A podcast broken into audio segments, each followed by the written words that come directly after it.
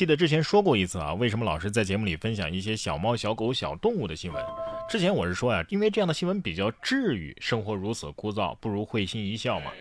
但是今天我要分享的这条啊，还能够让我们相信爱情，而且是跨越种族的爱。六月一号，上海的一个男子啊，看到大猩猩坐在玻璃前有些忧郁，于是他就试着去靠近，没想到啊，被大猩猩给。亲了一下，男子表示挺意外的，回想起来觉得很可爱。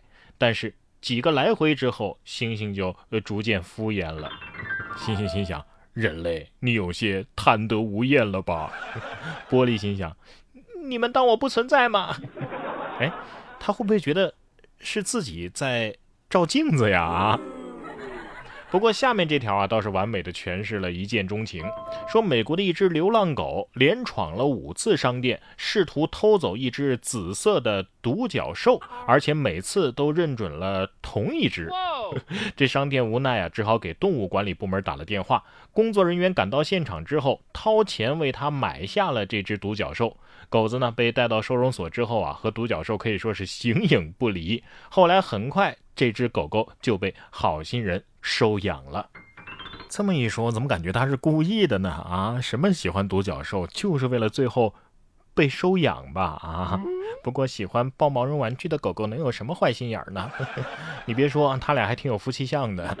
不过这要是二哈呀，可能就是另外一个氛围的故事了。不过这所有的动物里边啊，还是咱们的国宝大熊猫更安逸。近日，某平台就发布了大熊猫铲屎官的征集要求，引发了网友的热议。要求成都大熊猫铲屎官需要有肱二头肌和见过世面。呃，工作人员表示啊，呃，咨询过大熊猫饲养员，这大熊猫啊每天会排便四十次，所以对手部的力量要求比较大。至于要求见过世面呢，呃，也可能是因为大熊猫太可爱了，怕饲养员不够专业。大熊猫得说了：“对呀，你以为照顾我这么简单的吗？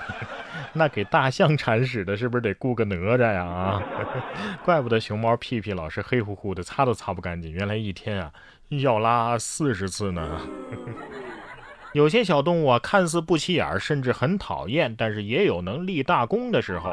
说的就是一只小老鼠啊，工作了五年时间了，它发现了七十多颗地雷啊，甚至还获得了金质荣誉奖章。如今它终于要退伍享清福去了。这是在柬埔寨有一只老鼠，已经当了五年的排雷鼠了。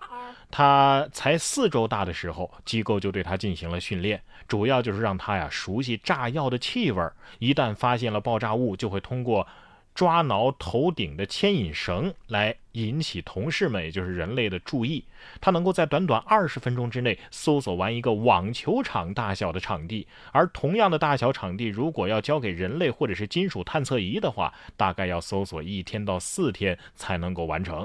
从上岗到现在五年的时间，他一共发现了七十一枚地雷和二十八枚没有爆炸的。爆炸物清理了超过十四万平方米的土地呀，而且没有出现过一次疏漏。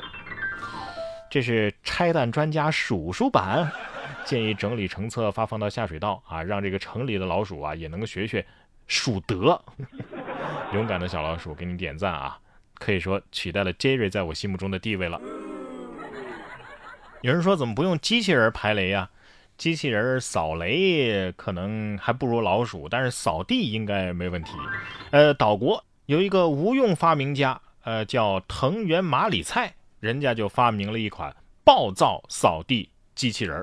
呃，这东西啊，撞到了别的东西呢会骂人，而且搭载了三国语言混骂，可以说是居家挨骂必备。建议加上李云龙的语音包，这骂完狠话自己又拐弯了，你这不是又怂又爱玩啊？啊，可爱啊！那么问题来了，如果两个这样的扫地机器人相撞的话，会怎么样呢？居家扫地也就算了，开车呀，咱们还是脾气好点，佛系一点比较好，不然的话呢，路怒症啊是很有可能会引发事故的。你看下面这位网约车司机就很佛系嘛。六月三号。河南的一位网友啊，记录下乘坐的网约车的这个车内环境。原来啊，是司机把车里呢装成了寺庙啊，并且调侃说：“有缘人才能打到我的车呀。那唐僧是不是应该打这个车去取经啊？我合理的怀疑司机晚上都遇到过什么。下车的时候，司机说：“施主，此次旅行到这就可以结束了。”下面这位啊是没遇到这辆车，要是遇到这辆车的话，说不定能够放下屠刀立地成佛。五月二号的晚上，张某来到南通兴仁中心幼儿园附近，试了十多辆私家车的车门，最终啊，哎，还真有一辆车没上锁，于是将放在钱包里的五千块钱现金给偷走了。第二天，民警呢把他给抓获。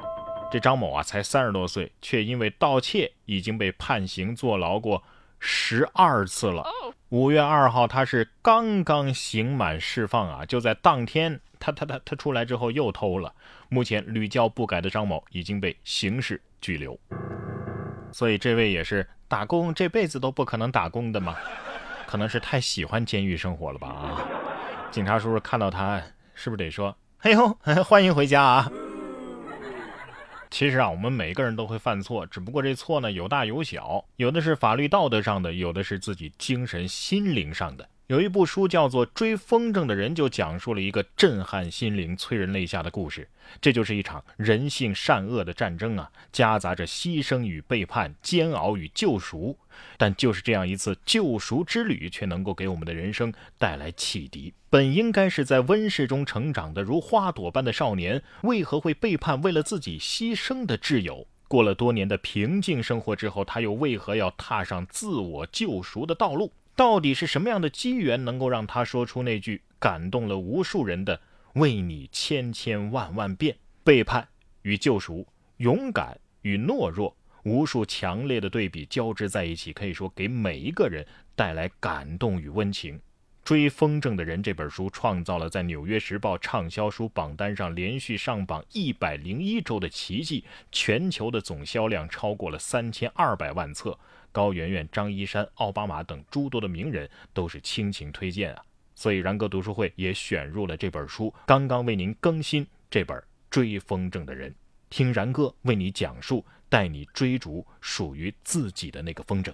然哥读书会是我发起的一项读书分享会，在这里我为你精选了全球一百本好书，每本书十五二十分钟以上的精读拆解，帮你把每本书给读懂读透，助你实现全方位的提升。